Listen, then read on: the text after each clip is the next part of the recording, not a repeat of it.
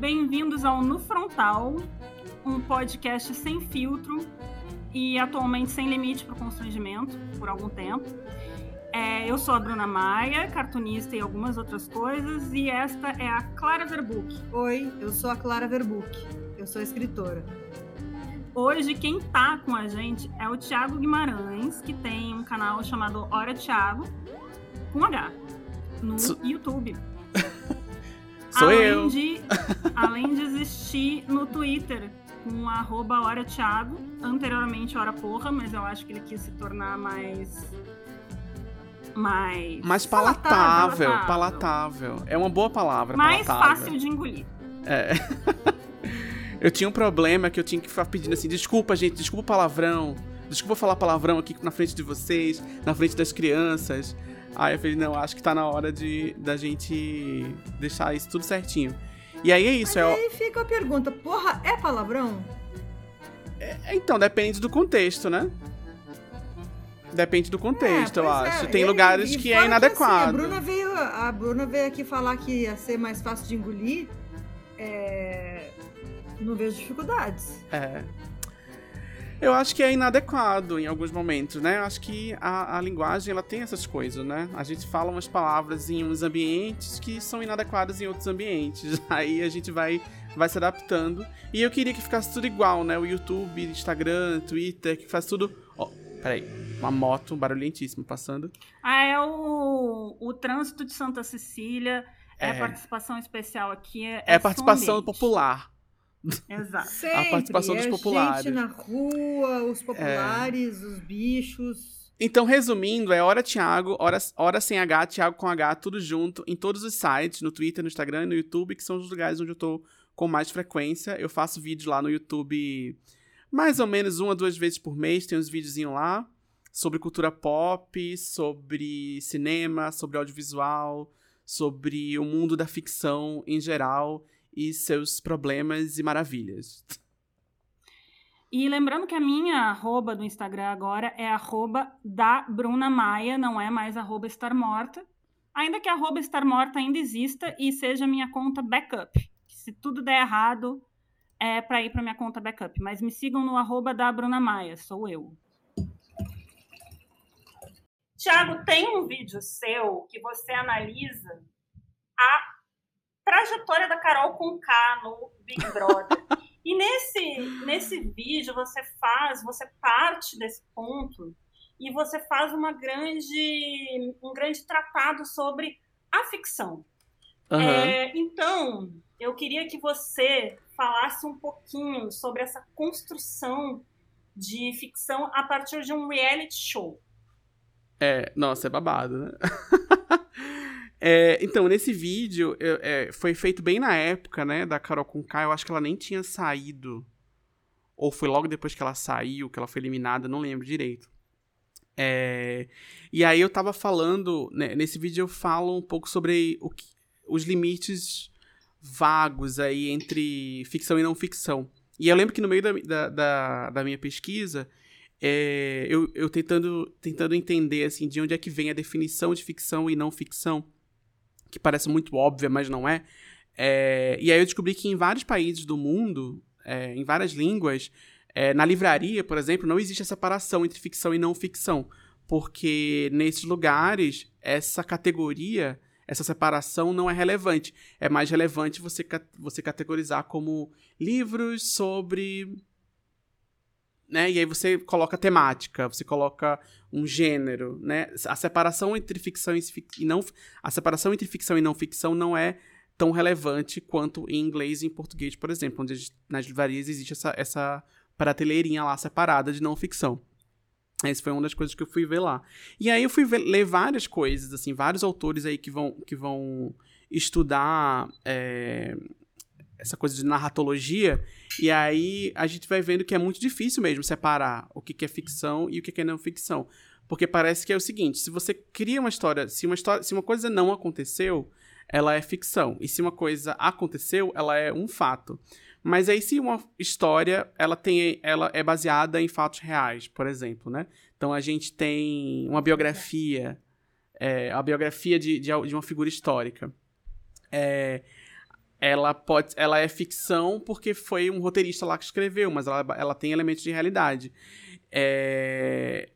Ou a gente tem, por exemplo, um filme tipo Maria Antonieta, da Sofia Coppola, que tem um elemento de realidade, porque aquela figura histórica realmente existiu, mas o filme é toda uma construção fictícia da cabeça de Sofia Coppola, daquela. Não tem nenhum, nenhum aspecto de realidade, ele praticamente nenhum. Né? Então aparece um All-Star no filme, fica tocando música, é, né, do, do, música pop contemporânea no filme. É, é uma leitura da Sofia Coppola daquela, daquela figura histórica, então vira, vira uma ficção. E a própria realidade, os fatos que a gente vê, eles são ficcionalizados no sentido de que o mundo, a vida real, ela é muito caótica e a gente não consegue, a, gente, a, nossa cabeça ela não tem, ela não consegue compreender a realidade de uma forma plena e absoluta, não existe. E a gente tem que criar uma historinha pra gente entender a realidade. A gente tem que criar assim, primeiro aconteceu isso, depois aconteceu isso. Aí a gente vai colocar uma linha entre essas duas coisas que aconteceram e cria uma historinha pra gente colocar aquilo ali na. na é, pra gente ter uma compreensão daquilo. Pra gente entender as coisas, os fatos, a gente precisa de uma historinha. Então a realidade ela é meio ficcionalizada também. É, a ficção ela também está o tempo todo sendo a realidade está o tempo todo sendo jogada na ficção né a ficção ela não existe num mundo inventado absoluto é, fora da realidade e a realidade é ficcionalizada o que eu acho importante de tirar de tudo isso é a gente entender quais são essas historinhas que a gente está contando. Então, eu gosto de pensar, por exemplo, na ideia de família, né?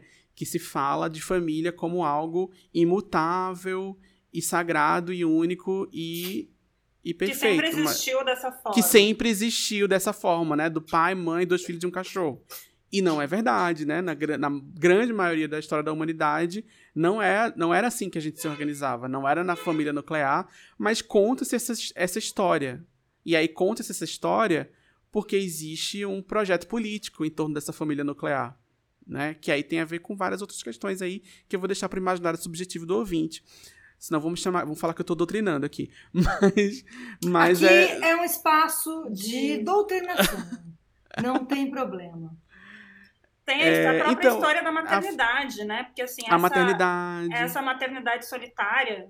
A infância, a, é. a, a, ideia de infância, da, da, da coisa pura, a, a ideia, por exemplo, de um adolescente. Ah, o adolescente, aquela fase, né? A gente nem, nem, nem existia, existia adolescência. É. Né? Imagina, é, não 200 anos atrás não existia adolescente. Era adulto já. Tanto é que. Era os, adulto, inclusive, né? porque criança também meio que, né, era uma, uma coisa meio que era diferente do, da, da, concepção de infância que a gente tem hoje, né?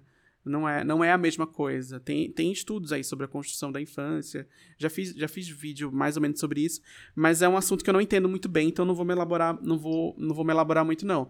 Então, é, eu prefiro focar mais nessa questão da historinha mesmo, da narrativa, porque são coisas que eu de fato estudo, né? Porque realmente é, fui atrás dessas questões aí do, do, do, da, de narratologia e eu gosto de estudar sobre essas coisas. E eu gosto de entender como a gente conta historinha para entender a realidade. Mas essas historinhas que a gente conta, a gente precisa entender elas como parte de um projeto de poder também, né? Não é só é, muitas dessas historinhas elas não simplesmente surgem, né? Igual um, uma flor, sei lá, algo que geração espontânea ali. É uma historinha que vem de figuras de, de estruturas de poder que querem que a gente acredite nessa história para que a gente seja trabalhador e trabalhe até morrer, sabe? Assim, que a gente só viva, viva produzindo riqueza para quem fique mais rico. Essa é a minha doutrinação aí. E aí tem, né? Eu tava lendo um, um, eu tava lendo não, né? Eu tava assistindo um vídeo da Judith Butler, né, o terror das feministas radicais, é, onde ela fala dessa questão da, da, da, da família nuclear é, e como ela é uma das ferramentas do capitalismo. Porque a família nuclear é quem produz o trabalhador. Então a família nuclear ela existe para que o ser humano se reproduza né, dentro dessa lógica do capitalismo e que surjam mais trabalhadores. Então, tudo que está fora disso, a partir daí, é que vai. Não exatamente a partir daí, porque o patriarcado é anterior ao capitalismo, né? A gente sabe disso. Mas o capitalismo se alimenta do patriarcado para sobreviver. Então, é, vai criar hierarquias muito mais rígidas de gênero. Então, a mulher em casa, cuidando das crianças, dependendo da mulher também, né? Porque aí a gente vai ter escravidão também nessas coisas, e, e colonialidade, e, e, enfim, povos colonizados e tal. Então, vai ter essas intersecções aí.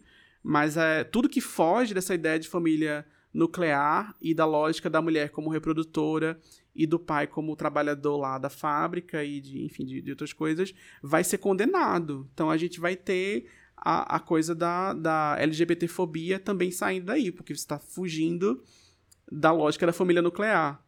Novamente, não é que essas coisas só existiram a partir daí, mas o capitalismo ele se fortalece dessas coisas. É, como eu até talvez nenhum outro um sistema ponto, anterior que eu acho que, que não é apenas no, a questão do, do capitalismo e do capital, é de a sociedade ter se organizado em torno do trabalho Sim. que nos levou a isso. Né? Aí depois vem a exploração do trabalho, etc. E como você diz, o sistema se fortalece dessas coisas. Não quer dizer que elas surgiram a partir da Revolução Industrial. É, eu sou da opinião que a partir do momento que você se põe a narrar alguma coisa, você já está ficcionalizando. Pode ser uma ficção Sim. mais próxima ou mais afastada Isso que eu acabei de fazer foi, foi uma historinha, né? Cara, Sim. isso é uma coisa. Tem um monte de coisa luto... que eu não considerei na, no que eu acabei de falar. É, é uma, uma, análise muito superficial, né? De tudo mais. Tem um monte de outros elementos aí Sim. e de outras subjetividades que eu não considerei ali. Lógico. E essa aí eu entro com uma outra discussão, na verdade, que é da da literatura, né? A literatura baseada na, baseada na, na, na vida, com, com... Sim. Autoficção. Né? Não, é, não é só autoficção, chamavam de autobiográfico, né? Mas é, com, a, com a vida como matéria-prima. E eu vejo bem isso mesmo, a vida, a vida como matéria-prima. E eu não sei quantas vezes eu ainda vou ter que responder se é verdade ou não o que eu escrevi, se aconteceu ou não, se o que eu escrevi, se eu transei com uma pessoa do livro ou não, se ela existe ou não. É uma uhum. loucura. É uma loucura, é uma loucura. Você é muito confrontada com essa, com, essa, com essa coisa da realidade, de que tudo que você escreveu necessariamente precisa estar baseado em, em algo que aconteceu? Eu sou, e eu sou diminuída por isso, como se eu não fosse capaz de criar um mundo fantástico.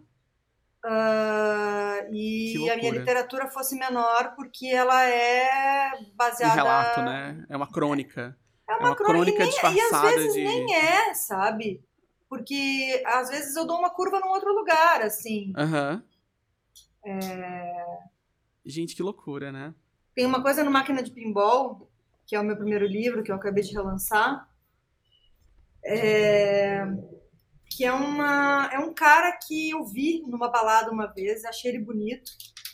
E ele não me deu moral.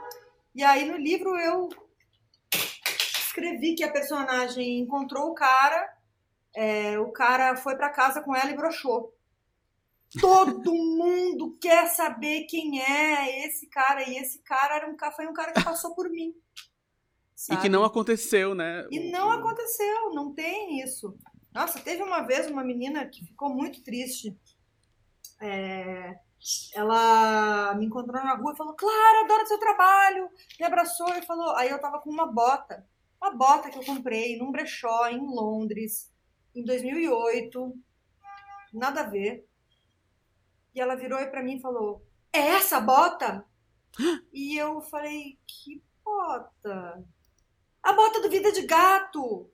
Essas Nossa. são as botas de 100 paus. e eu falei, gata, a bota não existe essa bota. Essa bota, ela é uma bota inventada, que eu inventei e botei no livro. Ela ficou assim. Arrasada. Eu tirei um pedaço da adolescência dela, é. eu acho. É uma historinha que ela contou dentro da cabeça dela, né? Quer dizer, tem Sim. a historinha que você escreveu. Sim. E tem a historinha que ela leu dentro da cabeça dela, né? É. Ah, não, mas que a ela... historinha que eu escrevi é, é, também é uma coisa que, que dá para se identificar. A personagem só tem 100 reais pra, uhum. na vida. E aí ela vê uma bota e fala: foda-se, eu vou comprar essa bota, vou me levar para passar de iate, porque eu vou ficar muito gata e vou comprar essa bota. Daí ela compra a bota e fica sem dinheiro. E aí pessoas que fazem coisas de forma uh, uh, impulsiva, talvez, se identificam muito com isso. Eu faço coisas de forma impulsiva, mas eu nunca comprei uma bota de 100 paus. Não, até porque não existe mais, né? Uma bota deve estar 200 reais. É, mas eu digo assim, o conceito de bota de 100 paus, que é, você, que é uma bota que você gasta todo o seu dinheiro nela. Tem outra é. historinha que eu acho que eu acho louca, principalmente na internet, no Twitter em especial, é, mas que não é restrito ao Twitter, que é a, a gente como representante de uma comunidade, né? Mas então, assim... eu imagino que de repente vocês dev, devam passar por isso, assim, de vocês serem avaliadas como, de repente, representantes do feminismo. E, tipo, vocês são apenas mulheres que existem e estão trabalhando e fazendo, produzindo suas coisas. Né? Não necessariamente vocês estão representando, mesmo que vocês sejam feministas, mas nem tudo que vocês falam necessariamente precisa ser interpretado dentro dessa ótica. E aí você. É, e a aí gente vira... posta uma foto com roupa justa, de vez em quando aparece. patriarcado, O patriarcado adora os seus corpos nus. Nossa senhora. Eu tenho. É, rola muito comigo, assim, às né? vezes, quando, quando, eu, quando eu tweeto alguma besteira ou algum hot take menos bacana, né? Quando a gente fala besteira de vez em quando. É, besteira no sentido pejorativo mesmo, sabe? Tipo, Sim. falei merda. É, e aí vem assim, olha o que a esquerda tá falando. Eu falei, gente, sou só eu, é só eu. é só é. eu que tô falando. Eu sozinho que tô falando, não é no, no, É essa é esquerda, esquerda, que depois vai dar bolo e café para é, pessoas. Eu não sou vinculado a nenhum partido político, eu não sou vinculado a nenhum movimento social, eu sou de esquerda, mas assim, eu não tô representando ninguém aqui, é só a minha cabeça doida. Sabe? Assim, eu falei. Eu sozinho falei merda. Não foi a esquerda que falou merda, não. Não, isso é impressionante, cara. Isso acontece comigo muito. Inclusive, eu tenho tweetado menos coisas. Não dá, é. Porque. Porque eu não tô afim, eu não tô com paciência, eu não tô com é. tempo, eu vou mandar tomar no cu, eu vou virar o Zé de Abril. É, eu. eu apago, eu tenho apagado muito, adquiri esse hábito, assim, de escrever, twittar e apagar. Eu também. Tá rolando isso aí. Tipo assim, também ah, meu, tá enchendo isso. meu saco. Primeira gracinha que chega, eu já, não, já chega, eu não preciso disso. Aí eu vou Cara, lá e apago. Esses dias, teve uma coisa tão idiota. Aí ficam lá e apagou, sentiu, hein? É. Sentiu que você, sentiu que você ia encher meu saco. Eu apago, eu apago e aviso. Eu apago e boto em caps é. lock. Tá bom, vou apagar, seu chato. E é. apago. É. E deixa pra lá. Bola pra frente. Vocês é. estão certos. É, e às vezes, certos, e às vezes a gente fala merda mesmo. Às vezes, às eu, vezes nossa, sim, eu já falei é. muita merda. Não era pra ter tweetado aquilo, então eu vou apagar. não era pra ter tweetado, Porque não. Porque a gente bebe, né? Às vezes a gente bebe, é, tá com sim. a internet na mão. E às vezes, assim, essa dopamina ali, essa, essa coisa que, que dá um barato ali na rede, a gente fica absorto por aquilo. E a gente twitta as coisas, a gente escreve as coisas naquele calor dessa substância estranha que libera no cérebro quando a gente ganha um like. E a gente vai lá e não pensa. E foi. Quando vê, já foi. Teco de like. É. Eu vou dar agora uma opinião polêmica, porque é um, uma coisa que me fascina. É, a ciência é séria, a ciência é um negócio que tem método, você vai lá, testa várias vezes para ver se funciona ou não, para ver se se, é, se se mantém ou não. A ciência também é falseável, então você cria uma teoria científica e se algo uh, a contradiz, se algo não se encaixa naquela teoria, você muda a teoria. Não é a realidade que tem que se encaixar a sua teoria científica, é o contrário. E eu acho que muitas pessoas não percebem que muitas vezes a interpretação de fatos científicos é completamente ficcional. É, então, a, a, psicologia evolucionista faz muito isso, de um jeito bastante misógino, é claro.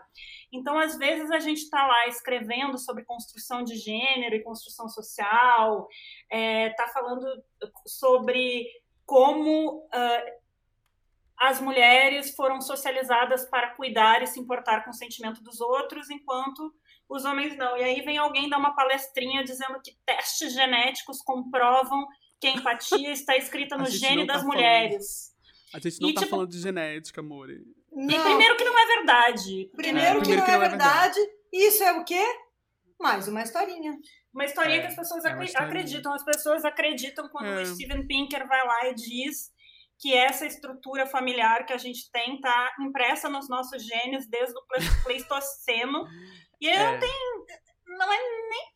Ele pega fatos É. aleatórios e coloca em cima uma interpretação que é completamente economicista, então ele usa a economia, que é uma ciência que nem existia naquela época, É. para justificar diferenças de gênero que não tem nada a ver, né? É, isso é Então- o, o pensamento o pensamento moderno, né? Moderno no sentido não no sentido tecno, mamba negra, mas assim, moderno no sentido da era Não é moderna, assim, mas a mamba É, negra é moderna, que é o tem, teve essa coisa de você do, do método científico e é, que foi uma coisa incrível e, e revolucionária, né, na, na história da sociedade. E, a, e, a, e o impulso de o impulso não, né, uma tentativa de se aplicar o método científico em questões culturais. Então vem vem o, o racismo científico, vem, vem daí eugenia, vem um monte de coisa Sim. muito ruim que vem a partir dessa ideia de, de aplicar o método científico é, em relações sociais e culturais. assim. Então, muita coisa ruim vem a partir daí. Então, vem essas coisas de que a mulher, ela é mais, né, por causa de hormônios e darararará, ela está mais é, apta à, à maternidade e a cuidar do filho e de não sei o quê, quando, na verdade, é tudo é tudo construção cultural, né? É tudo, é tudo, é tudo cultural ali, não, não, não tem nada a ver com biologia. É, e a historinha, eu acho, eu, eu, eu gosto muito de uma, de uma youtuber que chama ContraPoints. E ela faz, ela, ela fez alguns vídeos já falando, ela é uma mulher trans, e ela fez alguns vídeos lá falando, rebatendo o feminismo radical e essas coisas da, da mulher trans, enfim, essas coisas lá. E ela fala um negócio sobre a J.K. Rowling, sem querer trazer a J.K. Rowling pro assunto, mas já trazendo. Mas eu não, juro que eu não vou entrar a fundo nisso, não. Mas é um Não negócio que precisa ela entrar fala. a fundo em nada, ela é uma É porque eu acho muito desagradável falar dela, eu não gosto de falar dela. Mas é. É, é que ela, fala, ela faz um negócio que é assim. Ela, a J.K. Rowling ela usa essa faceta de, de ciência e de fatos e não sei o que, que é a mesma retórica da, do pessoal da direita lá, né? De facts don't care about your feelings lá e tal. E ela fala assim: existem diferenças biológicas entre mulheres cis e mulheres trans. E, e, aí, ela, e aí a ContraPoints ela fala assim: sim, a gente sabe disso. Tipo, ninguém discorda disso, assim. O problema não é você falar isso, o problema é que, é que qual é a história que você quer contar com isso. Né? E aí, e aí, e aí é que vem o babado. Tipo, a ciência tá lá, aí existe um fato, mas a forma como você coloca esses fatos e você dispõe esses fatos um perto do outro já é uma historinha. Porque você quer colocar um, um ponto de vista político, porque você que vai ver uma pessoa que tá doando dinheiro para deputados e, enfim, figuras políticas passarem projetos que vão prejudicar a saúde de mulheres trans na Inglaterra. Sim. Então, assim, uma coisa é uma coisa e outra coisa é outra coisa, né? Então você tá, é, você tá usando a biologia para é, Distorcer. o Uhum. argumento biológico, um fato biológico, fora de contexto, né? Porque você está desconsiderando vários outros fatos, para incentivar uma decisão política sua, de uma mulher que tem muito dinheiro, que é bilionária, que é mais rica que a rainha da Inglaterra, e que está envolvida lá com grupos religiosos ultraconservadores que estão tentando fazer coisas muito ruins, assim, prejudicar muito a vida de pessoas trans na Inglaterra. Então, é, é como a gente usa, né? Qua- Quais os fatos a gente destaca e quais fatos a gente vira o olho um pouco mais pra lá. E como É, a gente essa chega é a a conclusões absurdas sobre, eh, É, sobre coisas partindo de fatos. Tem um que eu gosto muito, que é o homem é caçador, a mulher é coletora, e é por isso que os homens são os grandes É. babacas que traem relacionamento, porque eles são caçadores e a mulher fica em casa. E, gente, olha só, realmente, se você for estudar antropologicamente, é, a maioria das sociedades, os homens ficam mais responsáveis pela caça e as mulheres pela coleta, sim. Mas, primeiro, que isso não é, digamos, não, não diminui as mulheres de forma alguma, porque por serem responsáveis pela coleta, elas inventaram a agricultura, por exemplo, a coleta garantia a maior parte das calorias, mas beleza, vamos aceitar essa informação. E tem outra questão. É, essa insistência de que só as mulheres cuidavam dos- das crianças é uma mentira. É uma historinha muito É. da mentirosa. é, a gente vivia em Porque- comunidade, né? Pois a é. gente vivia em comunidade, eram comunidades que cuidavam das crianças. E o, o absurdo, mas o absurdo é você pegar e transpor essa coisa que realmente acontece em várias sociedades, que dos homens ficarem mais responsáveis pela caça, as mulheres existia uma certa divisão, né, de E, tarefas. é, mas você transfere isso para o relacionamento afetivo, que não tem nada a ver com isso. É absurdo. Tipo, beleza, para conseguir É, comida é uma- você caça e você. Mas então você vai ter que transar com- mais, né? Com outras pessoas. É, não tem a ver com como você se comporta na hora de conquistar. É uma metáfora escolhida por essas pessoas para justificar comportamentos masculinos violentos e escrotos. Aí Porque você fala que você vai, podia escolher daqui, vai caçar um mamute, Você vai podia abrir um pote. Porque não tem como argumentar com essas pessoas. Não, eu falo que psicologia evolucionista é astrologia para homem de É TI. muito, é muita astrologia. É muita astrologia. Não, os caras se agarram a qualquer coisa pra justificar as loucuras dele. Se agarram. E eles se, se não sentem muito isso, superiores, assim. É porque hoje eu acho que eles falam isso porque pega muito bem, eu acho, né? Você falar assim, ah, não, eu sou. Eu tô falando de ciência, fatos, facts don't care about your feelings. De- dependendo do, do, do, do núcleo onde você tá, pega muito bem, assim. Mas em outro contexto vai ser outra coisa. Aí é religião, aí é porque Deus mandou, ah, é porque, né? É, outras historinhas. É, Tiago, eu abri uma caixinha de perguntas para as pessoas mandarem sugestões para a gente comentar. É, eu confesso que as sugestões foram meio estranhas, mas uma Eu pessoa mandou te dar um abraço porque teu conteúdo é maravilhoso. Ah, Mas eu vou tudo. começar com uma questão minha mesmo pra gente Ah, é? comentar, que Então é vai. falar mal do Twitter, essa rede. Você tá com essa a gente- mágoa, né, do Twitter. Não tô com mágoa, não. Tá sim, tá sim. tá Eu sim. acho. É, o Twitter me irrita bastante, mas eu É. acho que é a melhor Mas é a função dele. reclamar. É, a função do Twitter é irritar. Não é um, um bug. É uma feature do Twitter. Então, mas Tem você dias- começou a fazer sucesso no Twitter, né? Você ficou conhecido no Twitter? É, eu, Uf. eu tô no Twitter desde o comecinho lá, desde 2008. Né? Tô aí, servindo aí, produzindo conteúdo pra essa, pra essa porcaria desse site lá. Me humilhando em vários momentos. Mas sim, eu já tinha uma certa presença no Twitter. é, algumas pessoas me conheciam, lá, lá, lá, lá. nada demais, nada estrondoso. Mas tinha uma galera que me seguia, tinha uma galera que gostava de mim. Eu já conseguia algumas coisas profissionais, até, né? Inclusive profissionais por causa do Twitter. Então, quando eu criei o canal no YouTube, é, as primeiras pessoas, a primeira camada de audiência que eu tive foi a galera do Twitter. Né? Depois a coisa foi expandindo, tem gente que só veio descobrir o meu Twitter depois, mas aquela primeira leva de views, de audiência, veio do Twitter mesmo. Foi E ainda hoje é a minha principal rede e é o meu maior número, assim, de audiência ainda é lá. O YouTube não chegou ainda no, no, no número de seguidores que eu tenho no Twitter. Mas vai chegar, se Deus quiser, e Ele há de querer. E quem sabe depois desse episódio aqui, não é? Mas é. Mas é, minha, minha, primeira, minha primeira leva de audiência veio de lá.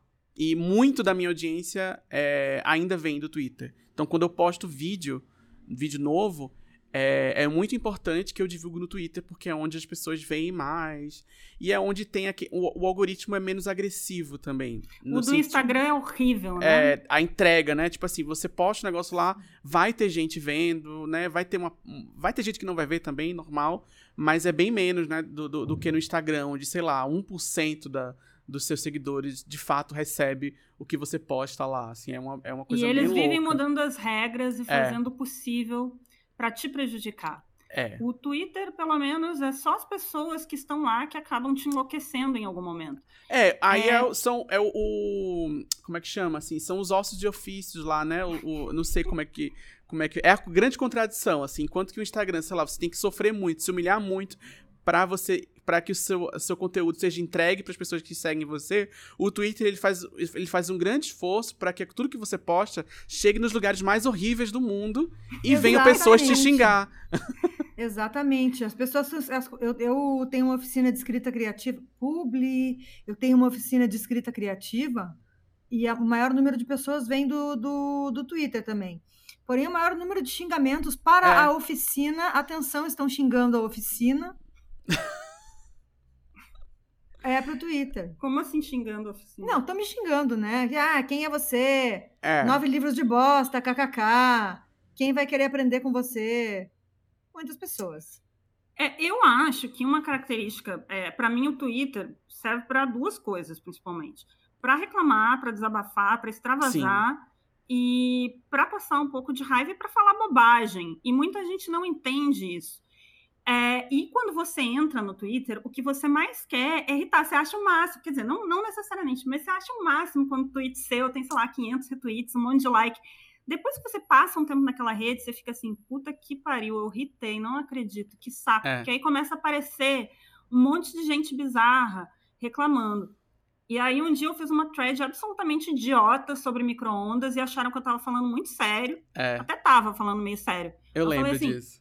Para de dizer que apito de micro-ondas é passivo-agressivo. E aí eu comecei a falar sem parar e as pessoas começaram a me é. xingar, dizendo: ah, tá, que não pode falar mal do apito de micro-ondas agora. O cara não disse que você faz o que eu quiser. Foi uma bobagem, né? É, Aí, mas, assim, é. já estão problematizando o apito do micro-ondas. Gente, eu só tô falando é. bosta. Primeiro que nem existe problematizar o apito do micro-ondas. É. Isso é impossível. Não, mas é, é, é, tem um...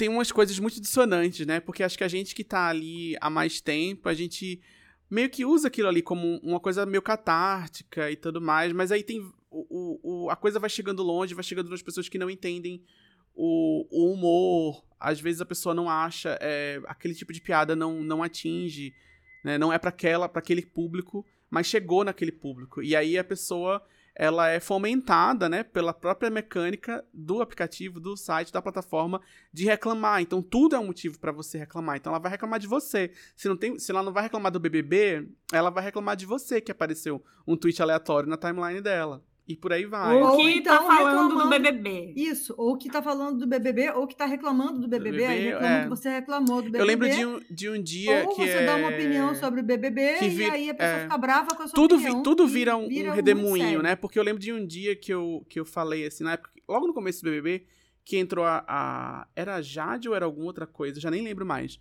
Mas era quando a Jade...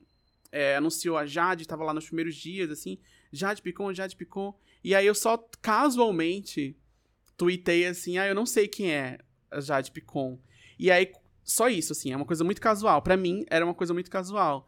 Mas aí aquilo, quando chega no cérebro da outra pessoa, vira uma soberba. Parece que eu estou falando de soberba e que eu estou achando que eu sou melhor que a Jade Picon e que eu sou melhor do que quem sabe quem é Jade Picon e eu estou usando aquilo ali para fazer é, é, chacota das pessoas como se eu fosse melhor que aquilo, como se eu estivesse lendo literatura russa e achando que era melhor que BBB. Vai criando umas camadas que é da imaginação de quem tá lendo, né? E na verdade era só um comentário casual, gente, eu não sei quem é essa pessoa. Né? Não tem nada, é só isso, assim, a, a, a frase termina aqui, mas ela vai ganhando várias 50 outras camadas quando as pessoas vão lendo, assim. Então, quando as pessoas dão search quando elas são muito fãs de alguém. Então, por exemplo, na época da Juliette, ah, é, as pessoas colocavam também. Juliette na busca, seguiam a hashtag Juliette. E aí, quando você fala mal, o fandom vem em cima de você te xingar e você é. recebe hates horríveis. É. E aí, eu, quando acontece de eu cair no fandom, eu começo a bloquear todo mundo. É. Quando qualquer pessoa começa a me xingar no Twitter, eu bloqueio. Uhum. Eu não sou obrigada. E às vezes eu caio na besteira de xingar a pessoa de volta, mas não é para fazer isso. Você não é, tem não que interagir é. com a pessoa. Essa é uma péssima estratégia. Bloquear. Não, claro, inclusive tem que bloquear, porque geralmente é uma pessoa que tem oito seguidores, é. um avatar do Mario e tá falando aquilo porque X. É. Não é. é uma pessoa que você está discutindo, é um. Sabe? Outra coisa que eu não faço é dar ego search, que é procurar o meu próprio nome. Nossa, jamais. Porque é só é um desgosto. Perigo isso. É só Mas desgosto. uma coisa engraçada que aconteceu uma vez que eu estava numa dessas recebendo muito hate, hate acho que foi da história do micro-ondas ainda. É, um homem veio falar: para que gastar tanto tempo falando dessa bobagem? Por que, que não fala de algo útil, política, sei lá? E eu, cara, se você quer uma discussão útil, sai dessa rede e vai fazer um mestrado de antropologia em vez de encher o saco de pessoa que usa o Twitter corretamente, que é para falar Vai no besteira, LinkedIn, né? vai no LinkedIn, então, a rede É. ótima, que tem assuntos super Ótimo. importantes, um site Nossa, super sabe que bacana. eu dei, eu dei um surto no LinkedIn outro dia, Uhum. porque eu não estava mais aguentando. Eu abri o LinkedIn, estava procurando uma vaga, estou procurando uma vaga, viu, pessoal? Estava procurando uma vaga, e aí é, eu entrei e só tinha textos de superação. E aí eu escrevi no, no meu LinkedIn. Parem de enganar, de tentar se enganar com textos de superação. Ah, estamos no meio de uma pandemia com o pior governo da história deste país.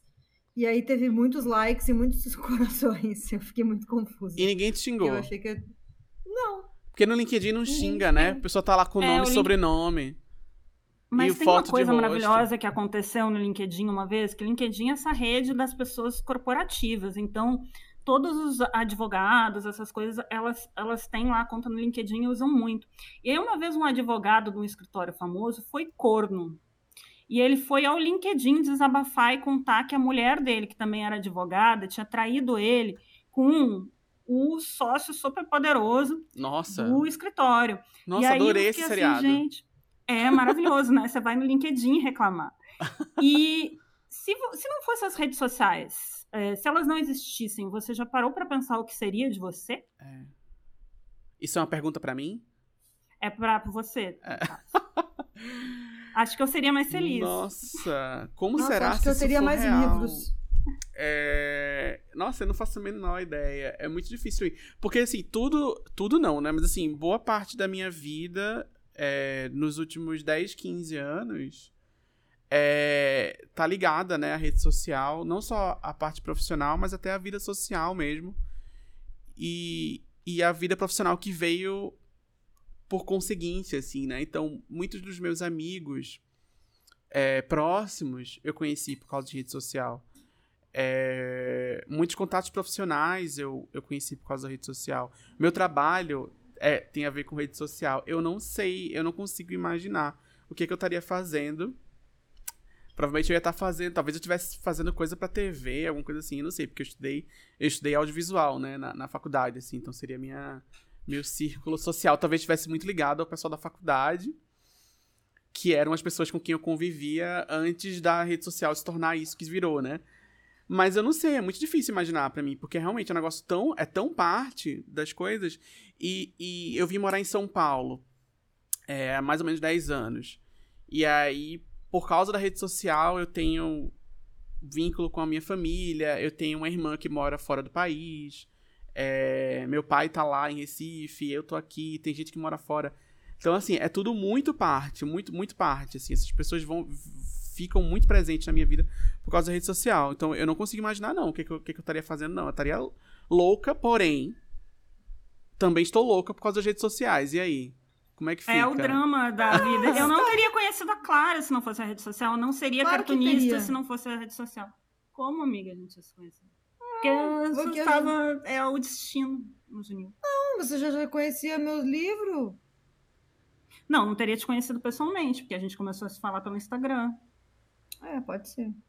Eu não teria me tornado cartunista com, tipo assim, eu ia ficar desenhando em casa, né? Provavelmente.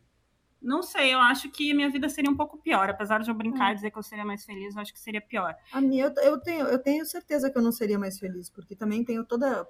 Cara, os meus amigos nos últimos 20 anos vêm de rede social, É. sabe? É, toda, todas as interações sociais que a gente tem, né, é- é, são muito ligadas a isso. E hum, a minha relação também com a minha sexualidade, eu sou gay, não sei se ficou claro, mas a minha relação com a minha É sexualidade... gay, o marido ela- dele é ela- maravilhoso. Isso, Arroba é. Desembola. É Desembola Decor. o- a empresa a empresa que ele tem de projetos arquitetônicos. A Bruna E- tem um crush arqui- arquitetônico É no- verdade. no, teu marido. E aí eu tenho. é, a, minha, a minha relação com a minha sexualidade, ela foi forjada pela internet. Porque foi onde eu encontrei a minha comunidade, né? As pessoas que me acolheram quando eu tava entendendo que eu era gay. Que são meus amigos até hoje. E, e tudo que eu entendo, né? Foi quando eu comecei a entender essas questões e essas vivências, foi por causa da internet. Não tinha rede social como a gente entende hoje, mas já tinha internet. Então, assim, tinha lá o Mirk, tinha lá é, esses sites Saudades. estranhos, né? Que os jovens não sabem o que é. Não, é, mas a gente é, era o Mirk na época, depois o Orkut e tudo mais, assim. Então, eu tava falando que, é- que esse comecinho da internet, né, o, o Mirk, esses, esses lugares que, que existiam lá nos- no começo dos anos 2000, foi, foram os lugares onde eu encontrei pessoas que me acolheram nesse momento aí de descoberta de sexualidade. Então, desde o começo, a minha própria relação com a minha sexualidade, o meu entendimento da minha sexualidade já estava ligado à internet. Então, eu nem sei como. Não, não, não- eu não consigo imaginar. A, a gente, eu, a, as pessoas que têm a minha idade, né? Eu já tenho uma certa idade. Então a gente fala que ah, a gente é a última geração que viu como era a vida sem internet e depois viu. Mas a vida sem internet foi muito pouco. Foi a infância e o comecinho da, comecinho da adolescência só.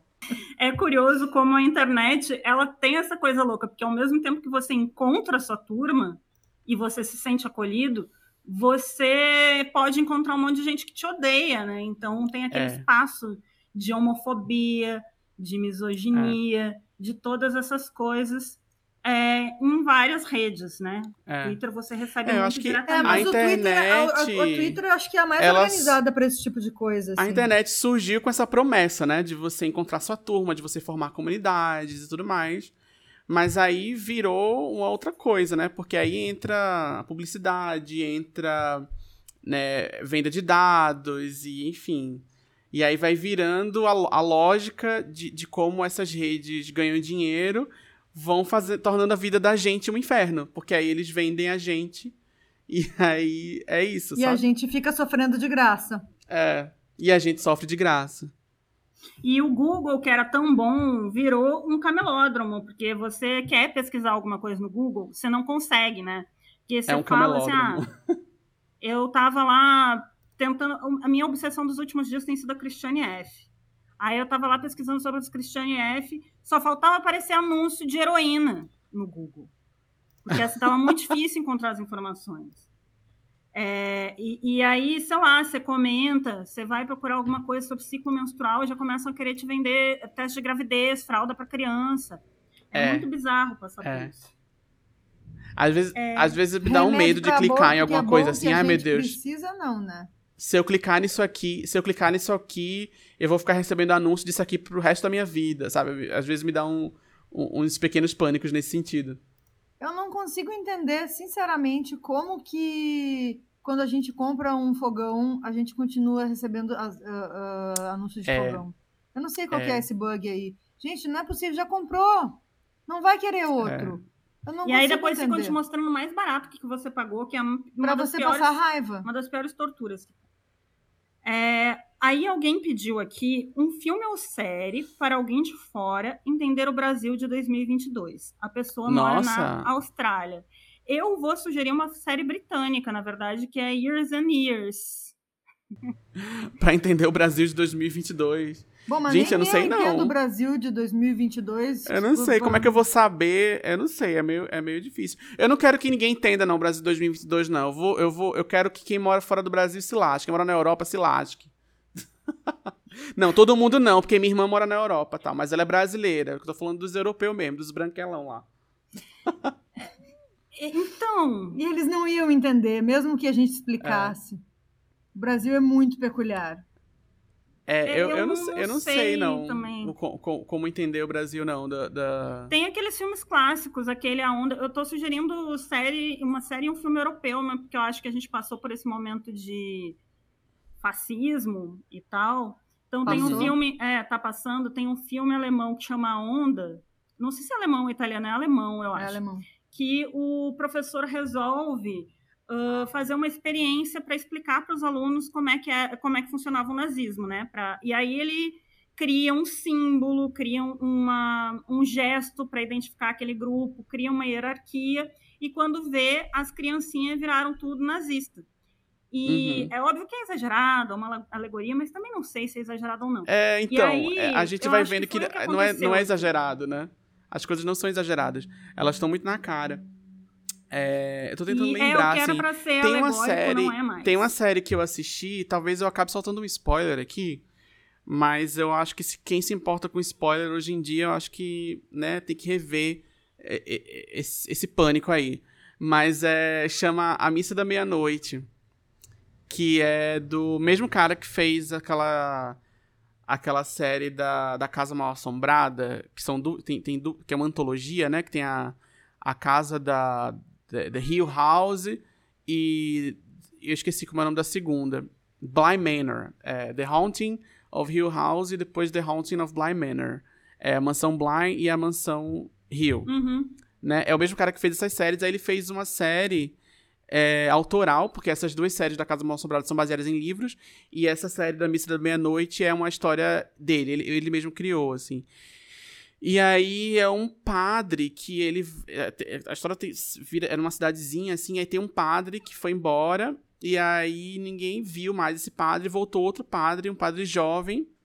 E aí esse padre, ele, na verdade, ele é tipo um monstro, bem demoníaco, assim. Vai revelando isso aos poucos é, na, na, no decorrer dos episódios. E aí tem uma mulher muito fanática, assim, ela acha muito que esse padre ele é o enviado de Deus. Então ela vai ela vai, ela vai até o fim nessa narrativa de que esse padre é o enviado de Deus, por mais que ele vá ficando cada vez mais parecido com o demônio. Então ele vai criando asa de demônio, ele começa a sugar sangue das pessoas, ele vai virando um vampiro, não sei o quê. Ele vai virando um monstro, assim, o demônio, literalmente o demônio na frente dela, e ela vai até o fim acreditando que é um anjo, que é Deus, que foi Deus que mandou. E aí eu acho isso muito interessante, assim, pra gente pensar, não só no Brasil, mas essa coisa do fascismo, desses mitos que, que se constroem em torno de, de pessoas e ideologias, que é quando a pessoa engaja nesse tipo de história, assim, ela pode estar tá vendo o demônio na frente dela, mas ela vai achar que é Deus. Ela vai achar que é, que é um enviado de Deus, assim. Então eu, eu acho interessante. Não sei se é uma coisa para entender o Brasil especificamente, pro, provavelmente não, porque é americana, mas é, eu acho que é algo para se pensar aí, pra gente usar uma, uma, um elemento aí de sobrenatural para explicar coisas que são muito reais.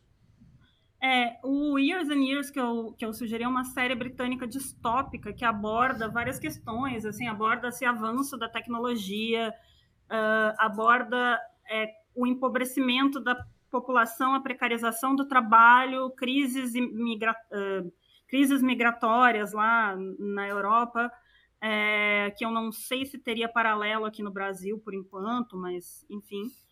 É, aqui a gente tem um pouco a questão dos refugiados venezuelanos, mas lá na Europa esse problema migratório é muito forte, isso é abordado muito na série. Uh, e fala assim de problemas ambientais, de como tudo vira o caos e como a sociedade está quase acabando.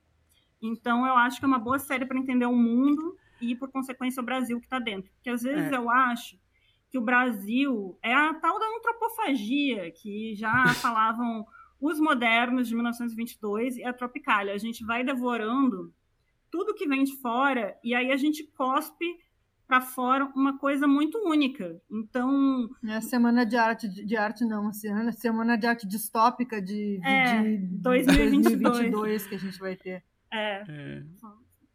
Fazer um abaporu fascista. é só mudar a perspectiva da mão pro pé. Então.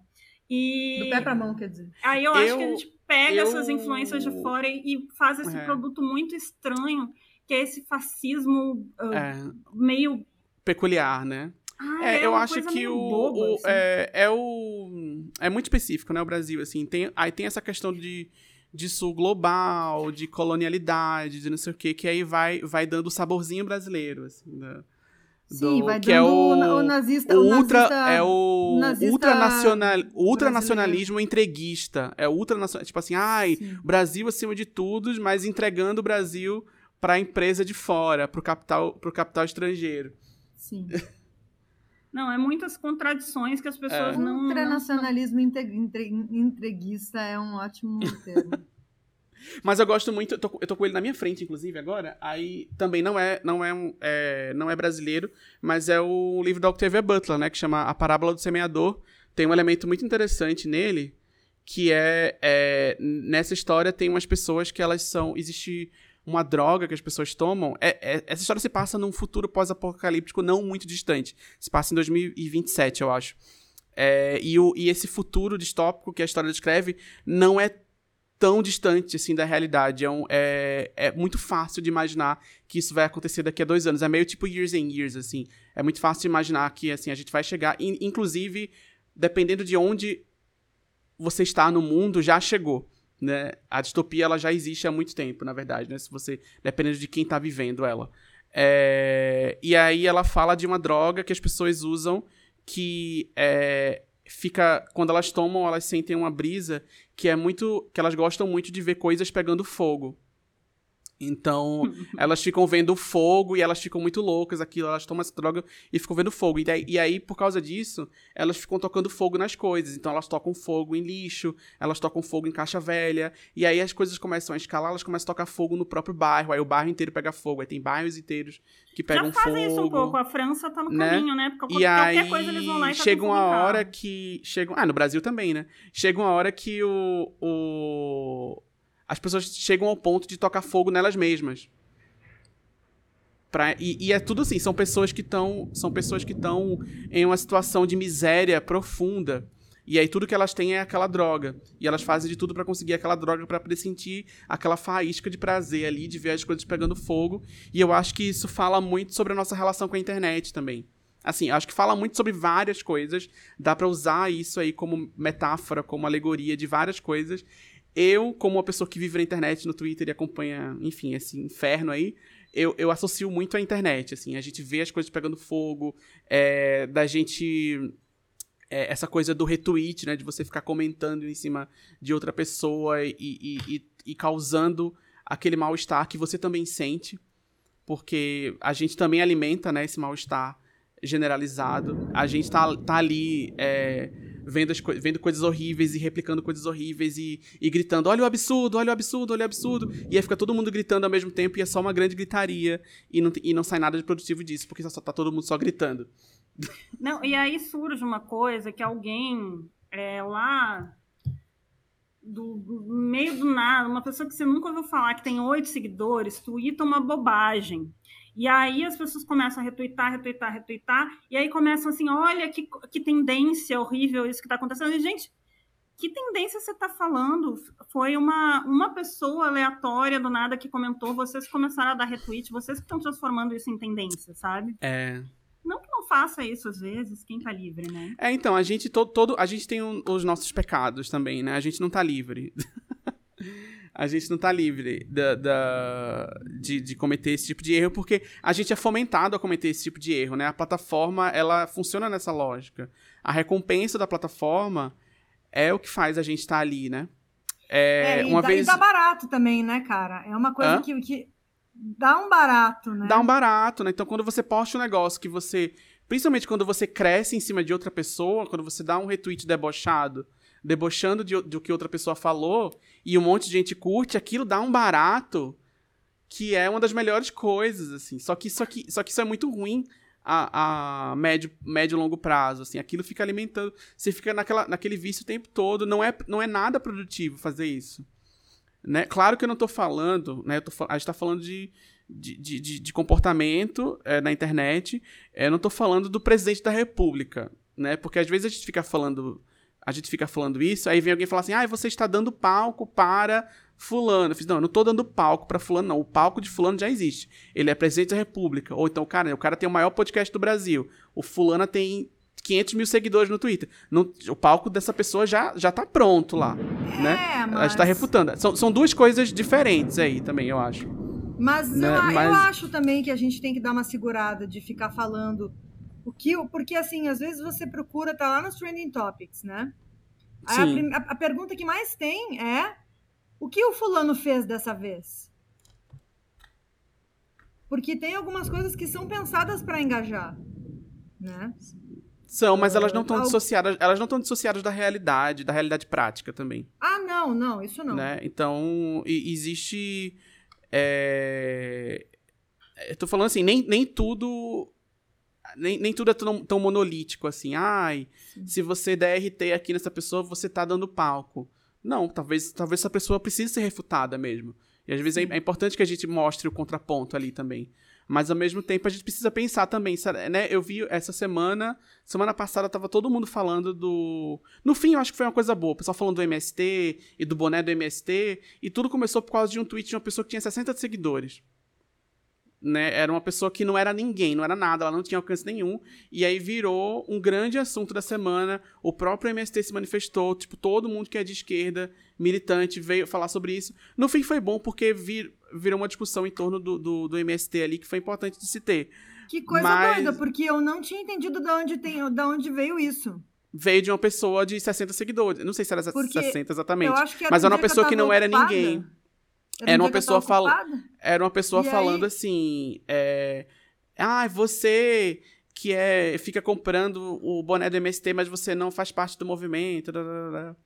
E aí o pessoal ficou é, refutando isso, assim, gente, mas é, é importante que mesmo que não faça parte do movimento, compre, porque esses bonés existem por causa disso, para que se jogue luz no movimento e as pessoas entendam e normalize o movimento aí E ajude a a financiar o sociedade. movimento também. Foi esse, esse, esse foi é, financiar e a normalizar a ideia do movimento como um movi- movimento social legítimo e não e des- desassociar de terrorismo. Então, se todo mundo que apoia, assim, usa o boné, aquilo fica mais palatável para a sociedade. Então, Sim. aí o pessoal ficou. E aí, no fim, foi uma discussão legal, porque aí o assunto era esse. Era de como é importante apoiar o MST.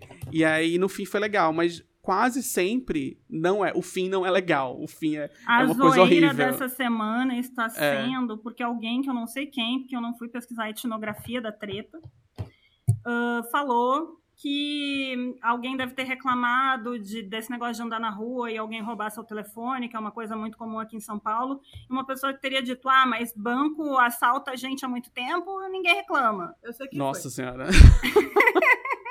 Eu imagino quem tenha sido.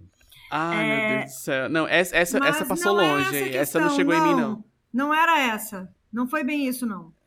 Foi Não? uma pessoa reclamou que o centro de São Paulo estava muito violento, você estava tendo telefone roubado e a, a vibração do, de- de- de- do centro estava muito baixa por conta disso.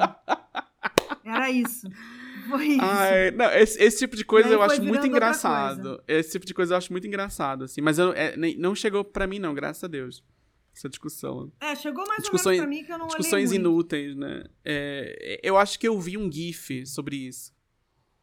É, tem uma. Vamos Que coisa falar maravilhosa de... isso. Acho que vi um GIF sobre É, isso. mas foi. Meu chegou um GIF pra mim. É o Pernalonga de batom. Qual é seu GIF É. favorito? Chegou. Eu gosto dos da Gretchen, né? Os, os da Gretchen. é, a Gretchen pedagógica, a Gretchen ensinando é, conceitos históricos, a Gretchen ensinando sobre a Segunda Guerra Mundial ali. Eu acho muito bom.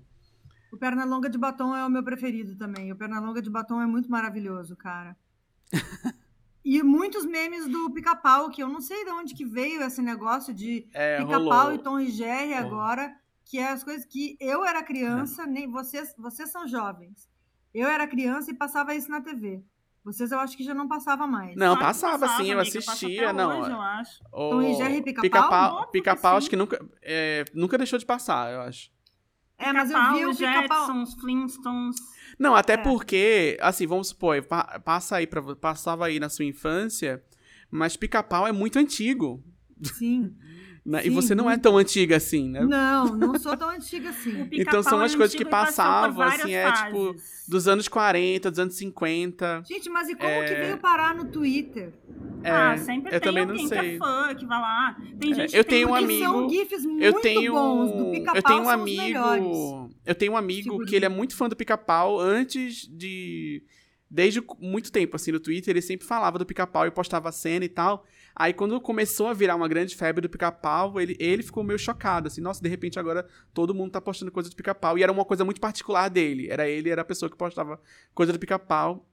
Ele até me mandou um, um- um arquivo no Drive uma vez, assim, com os episódios que ele mais gostava. Isso faz muito tempo, assim, era bem antes de, de virar essa febre. Eu não sei se ele ficou triste, mas era, era, era uma coisa que era muito, era muito particular dele, que agora não é mais, né? Não, é uma alegria que ele divide com outras pessoas. Eu adoro o Pica-Pau, eu acho ele um personagem muito escroto. Eu também. Ele é muito escroto. Aquele gif dele dando a panela pra um bater na cabeça do outro É perfeito. É é perfeito. perfeito pra algum para as brigas do Ele é, ele, o pica-pau é muito caótico. Ele é muito caótico. Ele é, ele, ele sobrevive do caos. E aí eu acho isso muito maravilhoso.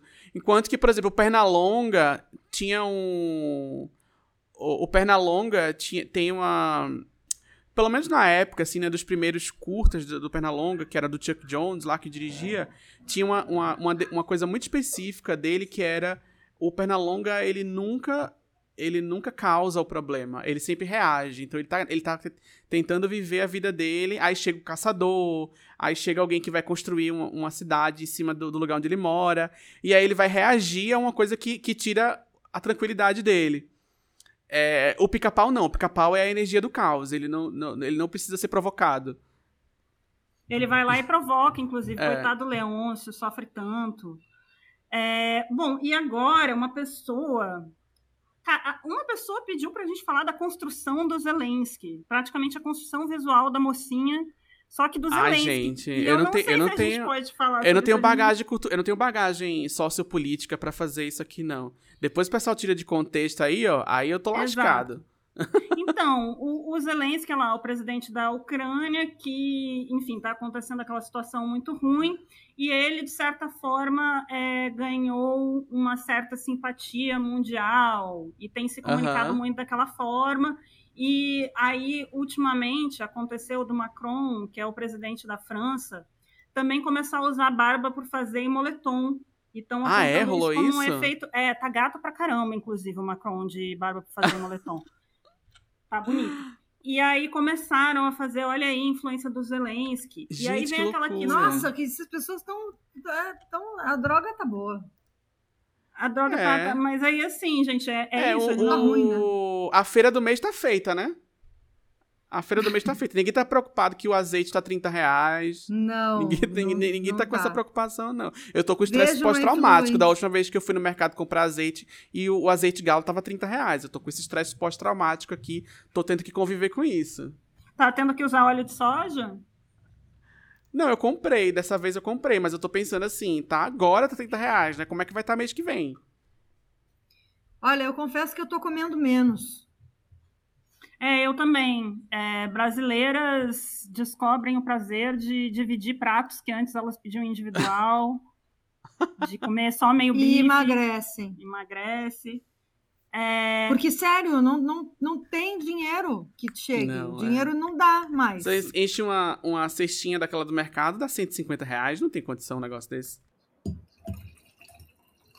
gente estava falando sobre ficção. Lembro é, que podemos, inclusive, voltar ao assunto, porque é uma pessoa que está falando de retórica da não realidade. Pediu para você falar de retórica Nossa. da não realidade. É o um negócio. É, eu tô sendo é, bombardeado aí da com Bruna... pergunta acadêmica, né? Vou ter que apresentar um trabalho acadêmico aqui nesse eu podcast. Eu nem sei o que é retórica da não realidade. Eu também não sei, não. É aí pode ser várias coisas. Inventam um, um nome novo para mentira, né? Pode ser várias coisas aí. fake news, é, significa é, mentira. É, esse negócio aí, lembra quando tá, teve, teve esse negócio aí? Ah, é pós-verdade. Retórica da não realidade bem parece mais um termo para mentira. Mas a pessoa perguntou o quê? Ela, pediu só, ela só jogou esse termo aí e falou assim: fala sobre isso. Ela falou: retóricas da não realidade. Treta se vacina obrigatória tira a liberdade ao invés de garantia de vacina. E aí ela tava falando diante. Enfim, ela tá pedindo pra gente comentar a mentira. E a ah. ficção, que é o tema que a gente já gosta muito de ouvir você falando sobre isso. De ah, como. Tá a ficção reflete e influencia a sociedade, às vezes as pessoas consomem uma coisa sem perceber muito bem que estão consumindo uma ficção. E, ah, sim. Isso... Uma historinha. Uma historinha. Não, isso faz parte. A gente se educa por historinhas.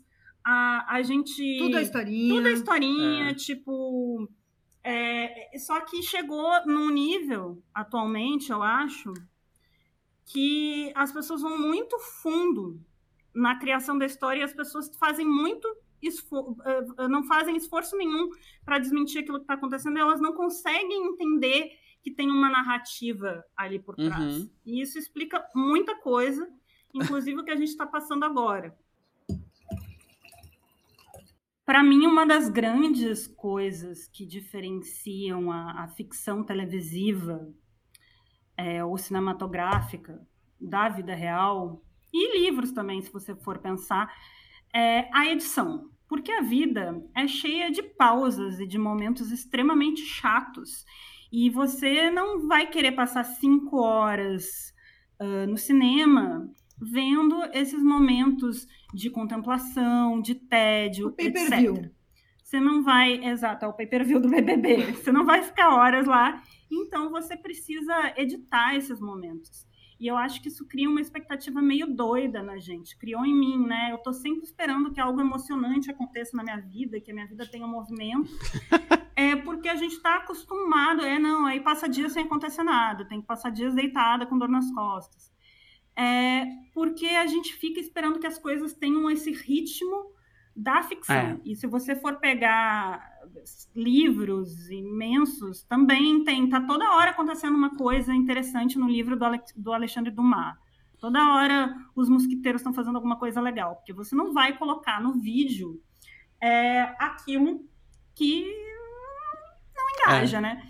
E aí a gente entra na questão dos reality shows, que as pessoas muitas vezes pensam que o que está lá é verdade, pura verdade, porque é um reality show. Se bem que eu acho que hoje em dia cada vez menos gente é, concorda com é. isso, né? Mas. Não, elas acham é. que é verdade. Elas acham que é algum tipo de. É, é, acho que assim, acho que as pessoas têm uma compreensão de que existe edição. É, muitas pessoas têm alguma. Não sei se são muitas pessoas, mas assim. As pessoas assim que a gente vê no Twitter e tal a gente vê que existe uma compreensão de que existe uma edição, de que existe uma construção ali de alguma coisa. É, mas para você engajar emocionalmente com aquilo, você precisa acreditar que é verdade. Para você se envolver é. emocionalmente, você tem que meio que esquecer, assim, que, que é. É igual quando você tá vendo o filme. Você não vai ficar pensando que, que, que tem uma luz ali iluminando a cara do, do, do ator. Você vai achar que é a luz, é, as luzes da cidade, bonitas. Pra gente se envolver emocionalmente com aquela história, a gente não pode ficar pensando que tem um monte de tocha de luz iluminando o personagem. A gente, tem, a gente não pode pensar que uma pessoa vendo o pôr do sol na praia, que tem um monte de rebatedor ali embaixo, para poder a luz ficar boa e bonita, a pessoa ficar com a pele bonita ali no sol. A gente não pode pensar que a pessoa ficou horas se maquiando para ficar bonita, gata, no filme, que tem um monte de produção ali por trás. Não, você acredita por um instante de que aquilo ali é tudo verdade. Em algum em um nível, mesmo sabendo que é mentira, em algum nível emocional a gente acredita que é verdade. Fora as pessoas que realmente acham, que eu acho que é a grande maioria, que realmente acham que Big Brother é verdade. Eu acho que a grande maioria das pessoas acha que é verdade, acha que é, é, é aquilo ali mesmo e acabou.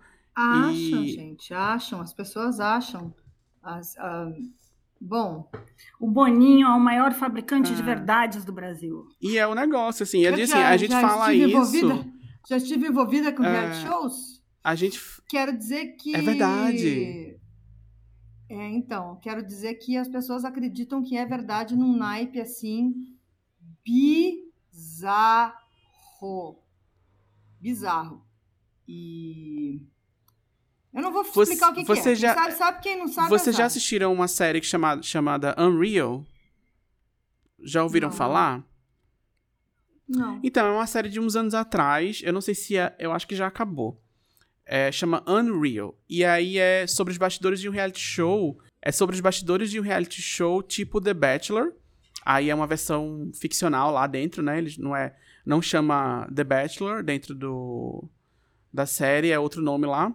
Mas é como se fosse um The Bachelor, que é aquele reality show que é tipo, tem um cara que é rico, bonito, cheiroso, maravilhoso, e várias mulheres ali que ele vai escolher uma para ser a esposa dele, para ser a grande primeira dama lá. E elas ficam se estapeando pra, pra ganhar o, o grande prêmio que é a validação lá do homem que vai dizer assim, ó, você vai ser a minha esposa, minha minha namorada, sei lá o quê. E aí são os bastidores desse reality show. E aí vai mostrando como tudo é muito. Tudo, literalmente tudo é muito construído. As meninas que estão ali, elas realmente estão ali, elas querem ganhar e tudo mais, mas é tudo muito inventado. Então os produtores eles ficam inventando histórias, tipo, olha, fulano falou que ele quer ficar com você, viu? Eu acho que ele tá mais, mais aí para você, mas aquela menina ali ela tá interrompendo. Acho que você tem que eu, eu se estivesse no seu lugar, então é o tempo todo assim. E aí vai ficando. As coisas vão escalando de um jeito muito interessante. É, a série é muito louca, assim, é muito insano. E é baseado. É baseado, né? É, em fatos reais, porque uma das produtoras da série ficcional, de fato, foi uma produtora do The Bachelor. Então ela colocou muita coisa, muita história que aconteceu de fato dos bastidores do The Bachelor, do The Bachelor, ela colocou lá da, na série ficcional que ela criou. E aí é muito interessante porque uma das personagens, que é. é ela é ela é recém-saída de uma faculdade de comunicação, de, de cinema, de não sei o quê. e ela é feminista, ela, ela, ela fez um trabalho sobre estudos feministas no audiovisual, não sei o que, não sei o que, não sei o que lá. E ela foi parar nesse programa, e não só ela foi parar nesse programa porque, sei lá, ela precisava de grana para fazer um programa que explora mulheres e tudo mais. É... Mas ela é muito boa no que ela faz. E esse é o grande conflito dessa personagem.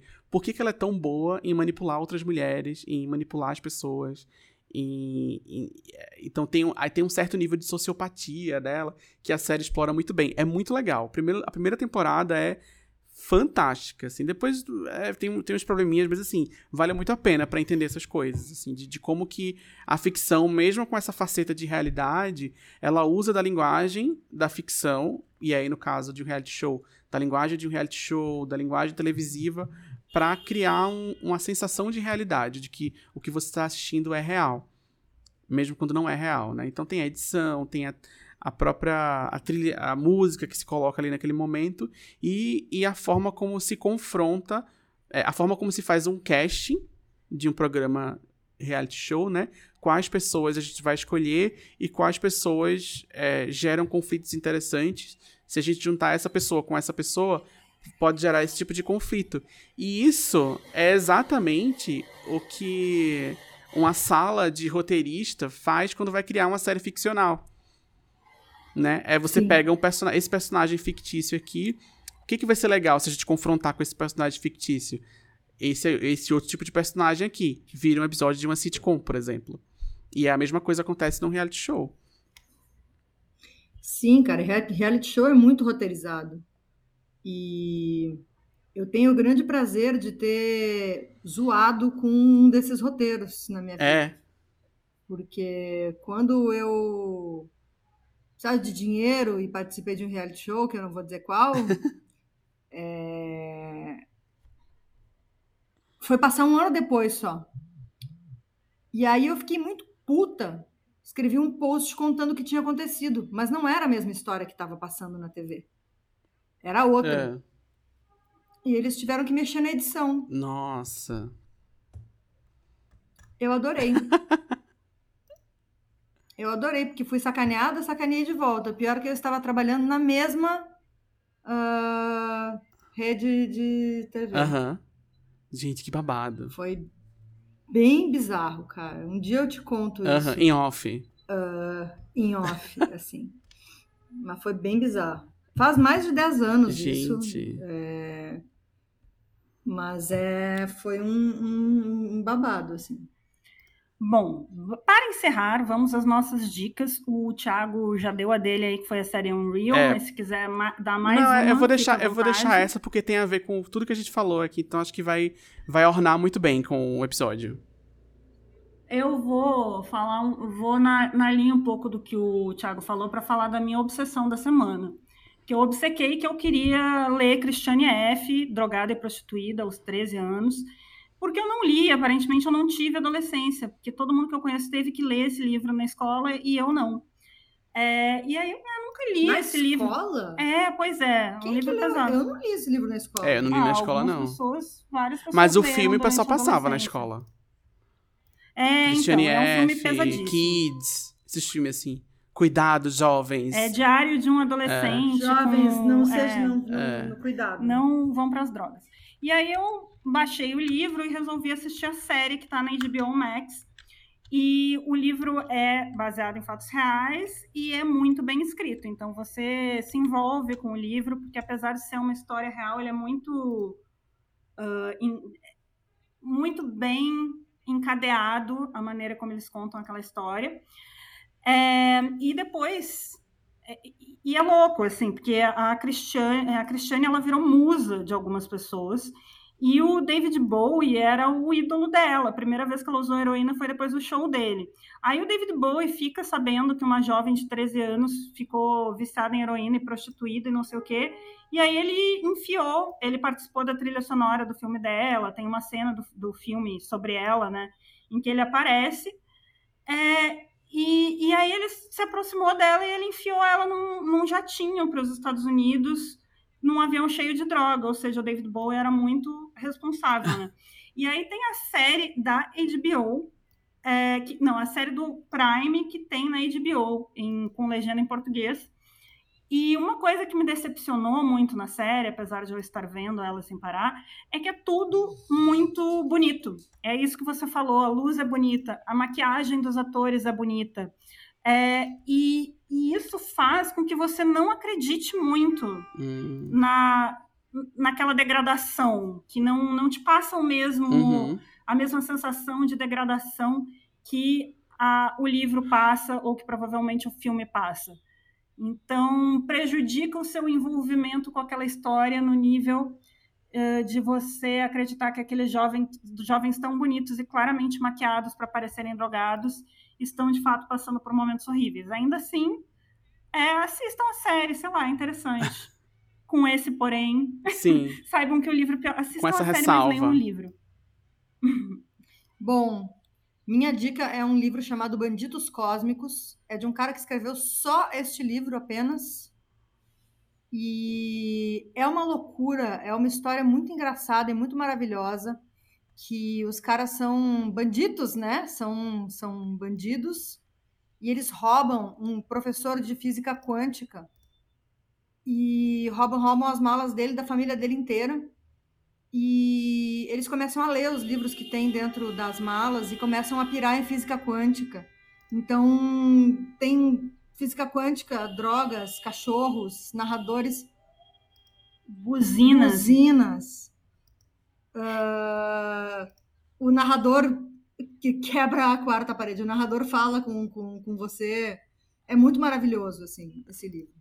Eu sei que ele parece estranha essa história, mas é, ah, um, eu é um achei, dos livros eu mais bem escritos, um dos livros mais bem escritos, mais engraçados, assim, e, e, e, massa que eu, já, que eu já li. Ele chama Alan Weisbeck, o cara. Uh, sou até amiga dele no Facebook. Olha só. Fui atrás dele, falei, assim, meu Deus do céu, quem é esse homem? Quero saber, quero todos os livros dele não escreveu nada mais, cara. Poderia ter sido um Nossa, grande escritor. E ele não escreve. Uh, mas ele é surfista. Crônica, ele é né? surfista. Tá melhor. Nada, não escreve nada. Só escreveu esse livro. Nossa senhora. E é um puta livro, assim. Ah, parece bem interessante mesmo. Então, Thiago, muito obrigado. A gente ama você. Eu que agradeço. A gente não vê a hora de conversar com você com menos filtro ainda do que a gente está conversando é, hoje. Uma conversa que não vai ser todos... publicada na internet. Não, é, uma que não vai parar no Twitter. Na internet. E é, lembrando que esse foi o No Frontal de hoje. Nossa edição é da Gabriela da Andréia. E logo, logo a gente está de volta. Obrigado, gente. Obrigado, obrigado pelo convite, obrigado pela conversa. Foi tudo. Eu amei. E vamos conversar sem filtro depois. Tá bom, tá certo. Manda um beijo pro César. Mando. Tchau, tchau. Beijo. Manda um beijo pro César, eu não conheço ele. Mas vai conhecer. Beijo. Beijo. Tchau.